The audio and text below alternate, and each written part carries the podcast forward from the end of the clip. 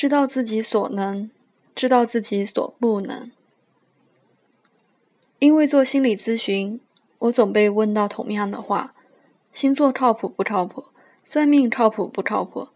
某某人格测试靠谱不靠谱？心理学能不能看穿一个人？最后归为一句话：归类靠谱不靠谱？我记得上大学的时候也翻杂志，最后一页有本月星座运程预测。我看一看，哇，摩羯座这个月有桃花运，好开心，好开心！哇，摩羯座某某一成功，哦耶！后来我去大学做老师，不断的有学生跑过来对我说：“老师，晚上测试说我不善处理跟女生的关系，怎么办？”老师，我是双子座的，我女朋友是摩羯座的，这怎么沟通啊？老师，我这几个社团，我这个社团几个干事都是白羊座的，没法管啊，你得支个招。我都只好说，我们摩羯座都不跟人打交道，你懂的。朋友跟我说了一个事情，他跟一个外国朋友讨论，说全世界他走过的国家中。中国是唯一一个他来到之后，年轻人张口闭口都会谈星座的国家。但换一个角度来看，我们这样迷信星座、迷信归类，这背后其实存在一个真实的渴望。我们是如此急切的渴望了解自己。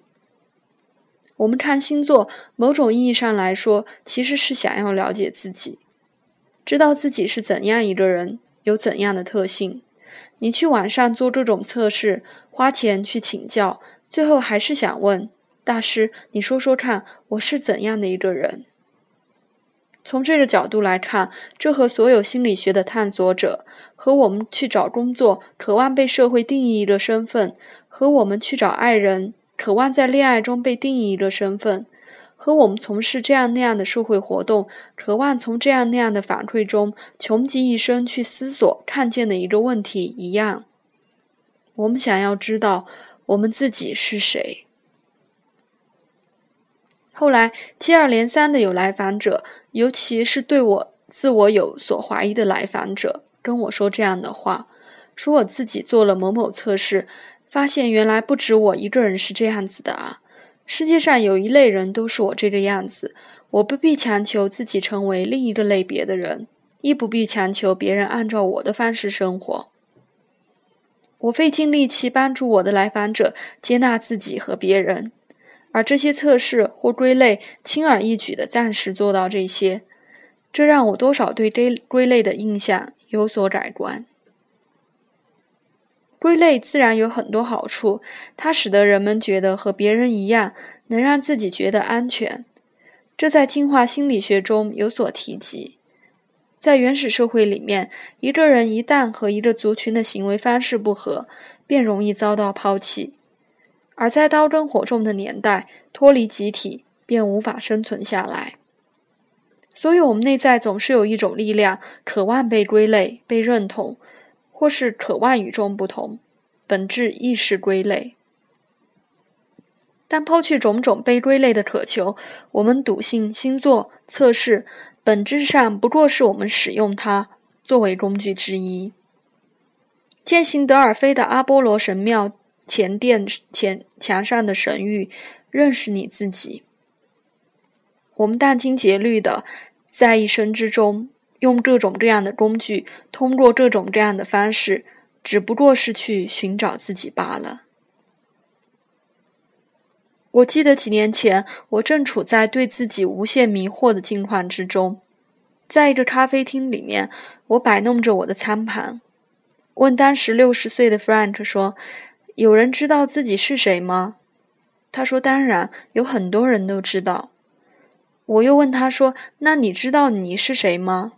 Frank 大笑说：“我知道我是谁，也知道我自己不是谁。我无比艳羡，就像大一时候艳羡高年级女生的高跟红唇一样，羡慕这些对自己了若指掌的人。时至今日，我仍艳羡，艳羡这些知道自己是谁、了解自己的人。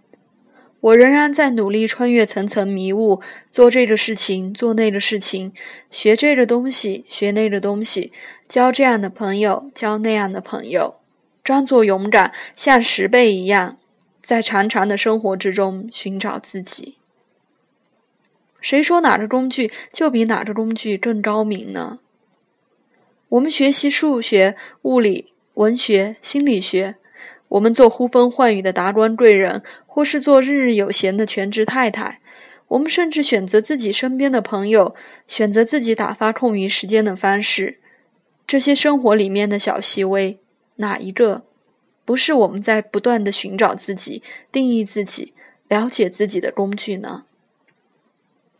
只是所谓工具，便必然有其局限，归类亦是如此。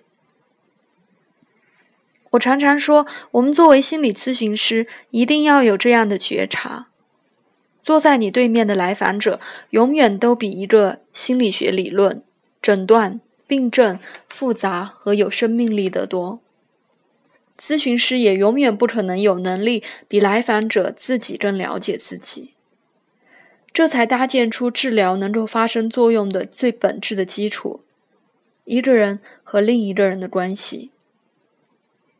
同样的道理，面对归类，使用它用作察觉察，但不深陷其中，不贴标签，不用其定义自己，知道只有你自己是最有可能了解自己的那一个，而且你在这长长的一生中会不断变化。使用工具，但不做工具主义者，变好啦。最后，我根据过往读者们的数据，经过复杂的运算建模，得出一个结论：看我文章的朋友们，你们都是这样一类人。你需要他人对你的喜爱，却对自己吹毛求疵。你有很多能力尚未被充分发挥。你性格里面有些弱点，但你基本上都还能把控。在性的问题上，你还有些困惑。